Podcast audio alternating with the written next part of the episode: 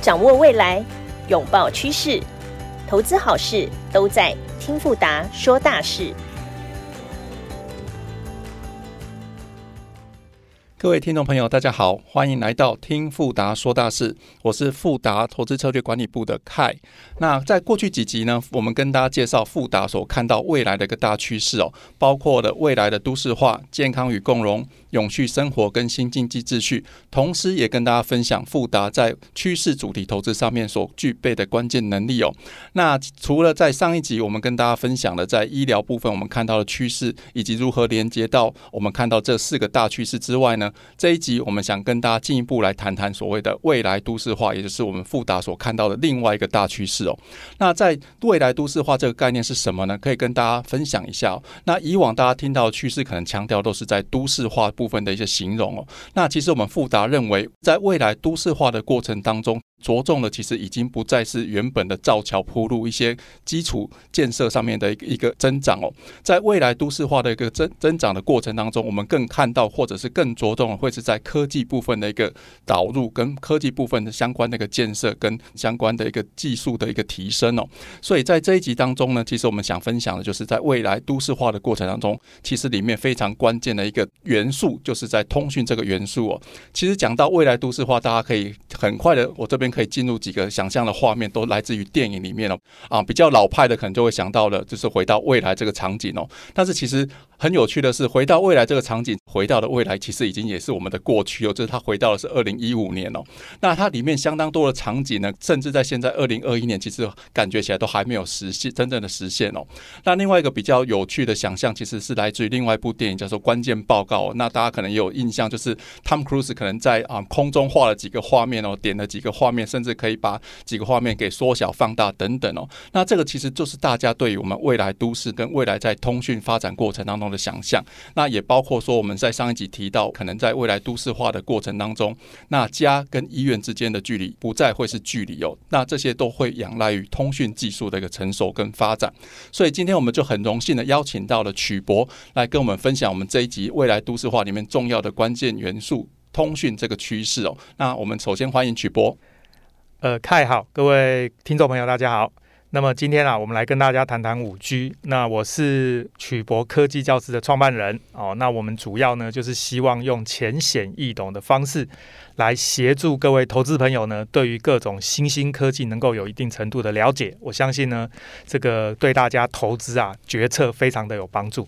好，我们今天谢谢曲曲博。那在谈到趋势的演进的过程当中，其实我们可以跟大家分享我这边的观察，就是其实我觉得在通讯发展的过程当中，似乎就是人类文明发展的一个历史哦。那从最早人类的通讯，可能是从啊飞鸽传书开始，那慢慢演进到电报。之后演进就是在电话，甚至在啊广播电视等等的演进。那一直到啊九零年代后期、两千年初期，其实在网络的兴起的情况底下，所有的通讯，包括通讯的媒介，那通讯的方式，其实都出现了一个啊革命性的一个转变哦。所以我这边想啊简单请问曲博士，请曲博帮我们分享一下，就是在过往我们看到的整个从一 G 到二 G、三 G、四 G。五 G 这样的一个成长的过程，或者是科科技演变的过程当中，我们看到在每一个世代的通讯技术在转换的过程当中，我们分别看到什么样的一个创新跟突破？从三 G、四 G 开始，三 G 可能啊，我这边可以想象到，可能是指以往用的手机可能还是停留在小海豚的那个时代。那到三 G 的这个这个技术成型之后，突然之间手机好像就变大，荧幕也变大了，那就是走走向了所谓的行动通讯这样的一个时代。那各位，请曲博士帮我们。多分享一些在三 G、四 G 这样的一个网络通讯技术成熟的过程当中，看到什么样的一个科技突破性，或者在应用上面突破性的一个演变。谢谢。对，从这个一 G 开始啊，就是有了行动电话。以前呢，你离开家里头啊，就不能接电话了。但是呢，有了行动电话，这是一 G。那么到了二 G 呢，才是真正行动电话普及。我相信大部分听众朋友应该都是第一只手机就是二 G 的手机，可能是 Nokia，可能是西门子。摩托罗拉那个年代，那么到了三 G 呢，它是真正可以上网的手机。换句话说，手机呢到了三 G 是真正可以有效率的、速度够快的上网。但是那个年代的速度其实还是有点不够的，所以不适合我们现在像大量的这种行动装置在使用。所以呢，到了四 G 之后。就是行动上网普及，所以呢，大家呢就非常习惯的用一只智慧型手机，走到哪里呢都可以连接网络。那问题来喽，那五 G 又有什么用呢？所以呢，到了五 G 的时代，我们要特别强调是真正万物联网的时代。所以在五 G 时代里面呢，这个物联网、车联网会变成最重要的应用。对我这边稍微回想一下，其实。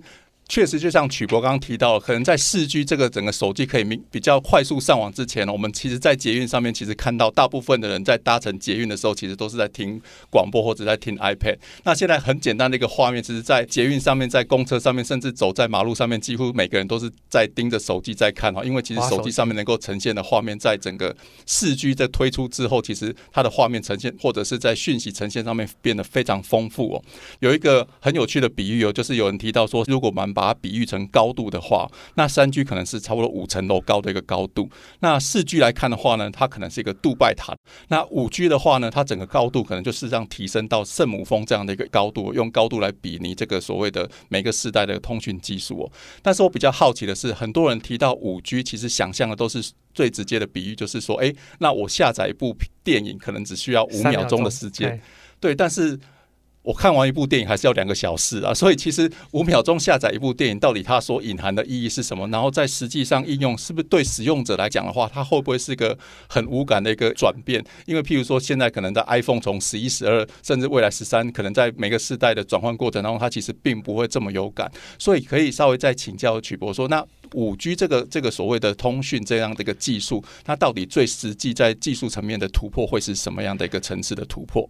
我相信很多听众朋友哈，在用五 G 的时候啊，一定是很无感的。哎，奇怪了，好像跟四 G 差不多哈，反正就上网嘛，被被通讯公司骗了一样。哎，对，但实际上的原因是因为呢，五 G 真正的应用还没有起来，所以我们简单还在初期就对了。对，没有错。所以我们简单来看一下呢，五 G 有哪三个重要的应用？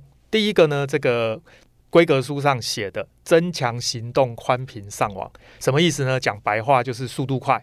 上网的速度快，就是您刚刚提到的三秒钟、五秒钟下载一部电影哦，这个是第一个特性，这就非常有感。对，但是呢，大部分的人用起来又不这么有感，为什么呢？因为呢，就像你刚刚说的，我们下载一部电影用五秒钟，可是我看一部电影还是两个小时啊，那为什么我要用五秒钟下载一部电影？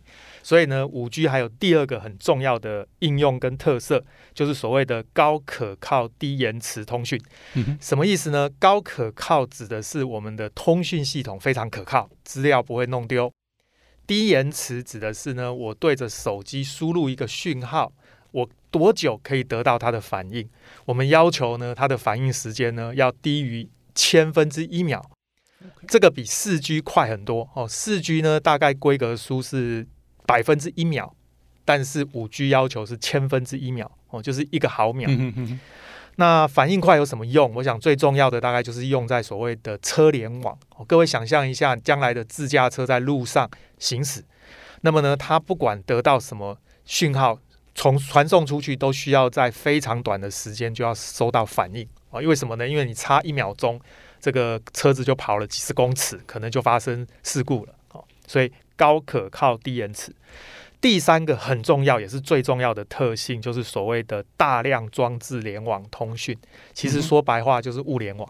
OK，那刚刚说到的三个特色，第一个就是速度要快，第二个就是反应要快，第三个就是我的连接要多，我要能够支援每一平方公里一百万个以上的装置要连接网络，其实就是物联网。这三个特性。最重要的是最后一个物联网，再来第二重要的才是反应快，最不重要的是速度快。所以呢，为什么大家会觉得现在无感？因为大部分人现在讲五 G 想到的都只有速度快而已。对，所以其实我们在使用上，其实还是针对这个传输速度上面，其实会是比较直接的一个联想。所以其实刚刚啊曲博帮我们做了非常好的归纳，就是在五 G 这样的一个科技，其实它最大的突破是在于第一个高速。第二个是低延迟，第三个是所谓的多点大量的一个一个传输哦。接下来我们想要请教曲博的是，在这样的科技的突破，未来会创造什么样的一个应用的空间哦？那因为我们在过去几集也一直跟啊听众朋友强调了，就是说我们在投资这个趋势的过程当中，其实我们不只是看这个趋势成型的第一波，其实我们必须去着眼在它科技成型之后所带动的第二波跟第三波的效应哦。那所以在这样的一个五 G 发展的过程当中，其实我们可以想象，应该也会造成非常多的改变。那我这边听到几个例子是包括说，嗯，最近可能疫情的关系，那大家都在家工作，那或许也因为有这样四 G、五 G 这样的一个很好的通讯技术，所以如果说这疫情在十几年前发生，可能我们整个经济体都要呈现 shut down 的一个状况。那第二个就是说，哎，在这样子一个科技成型的过程当中，其实以往大家可能觉得说我今天要成名，我今天要成为一个明星或者是歌星，那我一定要去啊电视公司拍片啊，或者是去电影公司拍片。但是现在在这样的科技所衍生出来的一个宅经济的情况底下，只要我今天在家，那有一个镜头，那有一个网络的连接，其实我就有可能成为所谓网络上的一个网红哦。那这部分其实造就了非常多不不一样的商机。那另外一个层面，在近期来看的话，也有一个非常有趣的比喻，就是说，以往我可能啊要花三千五百块去享受三个小时的歌剧，或者说花三千块去享受三个小时的球赛。那但是现在我可能只需要花个少少的五百块，做一个线上的一个订阅，那可以享受这个毫无限制的线上的一个一个服务哦。所以可以请曲博再跟我们进一步分享，在这样的科技的成型的情况底下，我们可以换到后续如何啊有第二波、第三波的应用的一个成型，跟我们可以有什么样想象的空间？对，您刚刚讲到一个重点哈，这个高速的这个上网，就让我们很多活动不一定要到现场。即使呢，用你的手机，用你的这一个 AR、VR 的装置，在你的家里面呢，你就可以享受到这样的视觉感受哦，这是一个应用。但是呢，五 G 还有更重要的，就是我们刚刚讲的物联网相关的应用哦，譬如说呢，这个三 GPP 这个协会啊，它在推广的这个长期眼镜装置联网通讯哦，这个称为 LTE-MTC，跟这个所谓的窄屏物联网。哦，我们把它称为 NB-IoT 这样的技术哦。那这个技术呢，主要的应用呢，包含了就是所谓的健康管理啊、智慧的穿戴系统哦、资产的追踪、智慧的建筑、智慧的停车、环境监控。甚至是智慧的三表，就是水表、电表跟瓦斯表。我们举一个最简单的例子哦，我相信现在很多听众朋友啊，每个月时间到了，就会看到电梯里面呢贴了一张纸，说呢，请你把你家里面的瓦斯用了多少 度填进去。各位会觉得非常奇怪了，这个物联网已经喊了二十年了，对，到现在为什么瓦斯表上网或者水表上网这件事情做不到？对，还是要用。人工的方式，对，起码做一个 Q R code 用扫的也好。对，但是没有，现在还是用手填。这里面有一个很严重的问题，就是因为人类到目前为止并没有一种适合的技术，让我们的水表跟瓦斯表上网。听起来不相信，对不对？难道真的没有吗？还真的没有哈。我们可以想一想，有什么技术可以？譬如说，大家听过 WiFi，嗯哼，听过蓝牙。这些东西呢都没有办法，为什么？因为它并不是一种广域的物联网，也就是说呢，它并没有支援这种大范围的基地台。WiFi 跟蓝牙都必须在你家里面要有一个接收装置。那如果有些人家里没有 WiFi，你就根本不可能用 WiFi 上网。那除了这个之外呢？难道没有吗？其实是有的。各位还记得我们有三 G、四 G 的系统，这种是广域的网络，它事实上是可以透过基地台连线。那为什么这样的东西不能用在瓦斯表跟水表里？最重要的原因就是三 G 跟四 G 都太耗电，因为它当初的设计就不是为了省电这个目的。各位想想看，水表跟瓦斯表是没有电的，那你只能用电池。那么用一颗电池要用三年五年，基本上必须要非常省电。但是呢，它的资料传输慢没有关系。水表、瓦斯表呢？你大概几分钟丢一笔资料，小小的就够了。嗯所以这一种东西呢，我们把它称为窄频的物联网。这样的东西呢，在五 G 的时代呢，会被大量的建制，包含相关的这个基地台设备，跟着这个五 G 的基地台就建制到系统里面。所以各位可以想象，未来十年哦，我们的水表、电表、瓦斯表上网这件事情是一定会发生。我另外再讲一个很有趣的，譬如说，我们的汽车现在大部分的汽车呢，跟网络的连接是很弱的。除了这个特斯拉，它呢基本上是比较有网络连接的功能。那未来的车子呢，基本上。会推所谓的车联网。好，那车联网最重要的概念就是车子跟车子要透过无线的方式沟通。所以当我开车在路上，我会通知我身边其他的车子不要靠近我，这样就不会发生事故。就是会有车与车的连接。哎，这个我们称为 V to V（Vehicle to Vehicle）。那么再来呢，就是我们的车子要对着交通号志来通讯。所以前面有一个红灯。我的车子停下来，不是因为我的影像感测器看到红灯，用什么人工智慧的演算法，不需要这么麻烦，是因为那个红绿灯呢，它显示红灯的时候，发射了一个无线电波出来，告诉所有的车子现在是红灯。所以车子跟交通号志要沟通，这个我们称为 vehicle to infrastructure，就是车子对于交通基础建设。那么再来呢，就是这个车子要跟行人沟通，所以我的车子在转弯的时候。看到有人要过马路，它就自动停下来。它不是因为什么感测器呀发射出去弹回来收到讯号判断，没有那么复杂。嗯是因为呢，这个行人手上拿着一台手机，这台手机发射出一个讯号，通知所有的车子不要靠近我，不要撞到我。这个我们把它称为车子对行人 V to P，Vehicle to Pedestrian 这样的通讯。那么最后一个就是很重要，就是让车子能够跟云端连接。这个我们称为 vehicle to network，就是车子对网络的通讯。所以未来的这个车联网呢，也是一个非常大的商机。这里面相关的半导体产业，还有通讯相关的产业，非常的多。我刚刚听那个曲博的一个介绍，其实有点茅塞顿开哦。以往大家听到五 G 的时候，其实大家想象的空间都只停留在说这个高频宽所能带来的一一些所谓的享受，可能是我今天可以看更多的片子，或者是说可能在未来在整个嗯三 D 视讯上面来讲，透过这个高频宽可以有更好的一个连接，或者是更好的一个传输哦。但是其实透过五 G 这样的技术，其实它透过这样多点所谓的物联网这样的一个一个传递来看的话，这样的技术的建设，其实更让我们使得对未来整个未来都市化的这样想象的空间，其实是在可行性上面是有更高的可行性，或者是说在建制在这个技术底下，我们其实有更快的一个一个进程，可以达到这样的一个技术哦。那所以其实再进一步来讲的话，其实就会。延伸到那下一代是不是我们有更进一步或者是更高科技？虽然说现在五 G 感觉起来已经推了两年了，但是其实五 G 它整个啊普及率来看的话，其实已经比四 G 来的快非常多。那所以现在在五 G 都还没有，可能我现在也还没换五 G 之前，可能现在我们已经开始有人在谈论这个六 G 哦。那尤其是在啊特斯拉这部分，Elon Musk 其实他也啊有一个所谓 Spec X 这样的一个计划。那可以再请曲博再帮我们稍微带听众朋友再想象。看一下就是未来六 G 它会是长的什么一个样子？那或者是说，在未来六 G 成型的这样情况底下，那我们会看到什么样更啊突破性的一个演变？所以呢，我们现在的五 G 跟未来的六 G 最重要的关键就是呢，让你不管到哪里都有足够的频宽，而且呢，适合你的应用的这样的方式呢，连接网络。好，所以我们刚刚谈到五 G 呢，就是速度要快，反应要快，然后呢，连接的装置要多。那六 G 又会是怎么样呢？所以开始就有人在思考了，是不是所有的地方都有足够的这个基础建设，能够建置五 G 的基地台？我举个例子，譬如说今天呢，有一个人他住在这个玉山的山顶上。他呢，希望在玉山的山顶上呢，也可以享受这种五 G 快速的网络。可是很抱歉，玉山的山顶上呢，可能没有基地台。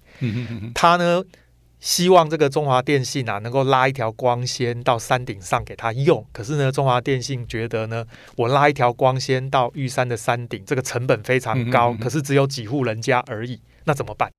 所以呢，马上有人啊就把脑筋呢动到了这个卫星，这就是您刚刚提到 Space X，它的这个 Starlink 叫做星链计划。OK，他打算呢用低轨道的卫星来建制一个可以覆盖全球的网络。换句话说呢，如果今天你住在玉山的山顶上，你想要上网，而且是高速的上网怎么办？很简单，你就跟这个星链计划申请一个地面的接收装置。这个装置呢，其实没有很大，哦，大概各位胸口这么大，一个碟形的天线跟接收器。那么这个东西呢，你只要装置在玉山顶上，它呢就可以帮你把卫星的讯号转换成 WiFi 的讯号。这个时候呢，你家里面呢就有高速的这个网络可以上网。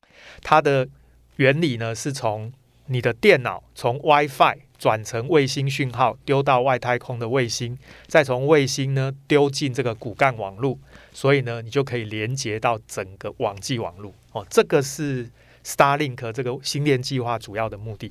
所以呢，它主要的应用是要涵盖所有传统的通讯，包含光纤通讯不容易到达的地方，通常都是一些比较落后的地区或者是偏远的地区。哦，我想这个是很重要的观念。这个市场呢，其实没有很小，这个市场是存在的。我们很难用台湾去想象，因为台湾是地小人人口稠密，所以网络覆盖率也高。对，可是你要想哦，像加拿大、澳洲啊、美国啊，他们那种地非常大的电信公司很难拉光纤网络到每一个地方。新链的这个卫星通讯就是一个很好的。发展市场，所以这个市场其实也不小，但是当然也没有各位想象的这么巨大，因为呢，毕竟它是补充现有网络不足，它不是取代现有的卫星跟基地台。那另外，到底六 G 会做什么？我想未来的六 G 呢，还是会朝向这个速度更快的方向发展。所以目前呢，业界比较看好的是所谓的太赫兹，这是一种频宽呢，会比目前我们用的五 G 毫米波。更宽的称为太赫兹，所以呢，未来的六 G 呢，它主要应该是使用太赫兹这种更高频率的电磁波，让这个通讯的速度再增加。这个是六 G 主要的发展方向。哇，听完曲博的一个介绍之后，其实不仅仅是我们对五 G 的发展有一个比较明确的一个了解哦。那在五 G 这个所谓的物联网，再加上六 G 这样子高覆盖，或者是甚至更高速的传输的这个科技相关搭配之下，其实也让我们对整个未来都市化的这个过程当中，其实更具备有更好的一个想象空间。那也更期待在未来都市化为我们环境或者对我们啊使用者所带来一个更特殊的一个体验哦。那其实在这个通讯成型的过程。当中，其实我们也。除了在未来都市化，我们看到非常不错的一个进程之外，那其实它相关的应用，其实我们可以感受到，譬如说像我们在上一期所所提到的，在智慧医疗的过程当中，透过这个网络的一个通讯，或或者是说透过这个所谓的低延迟，也让这个所谓的一个人跟医院家跟医院的零距离这样的一个可能及时的一个诊断，或者是啊及时的一个手术这样的过程哦。那未来来看的话呢，在这个新经济秩序情况底下，谁能够掌握新的通讯技术？或者是谁能够掌握太空这样的通讯技术？我相信在未来的一个经济上面来看的话，它其实也可以拥有比较多的一个掌控权哦。那最重要，其实曲博刚刚有提到，都透过五 G 这样的一个通讯技术，其实在整个在节能上面来看的话，或者是透过它相关的一个应用科技来看的话，其实我们对未来这个永续生活，其实也更能更能够帮助我们在未来整个能源消耗上面能够有更好的一个一个发展哦。所以透过这样这个未来通讯技术的提升，我相信在富达所提到的未来的几个大趋势来看的话，其实都可以同步受惠到未来无限的想象空间哦。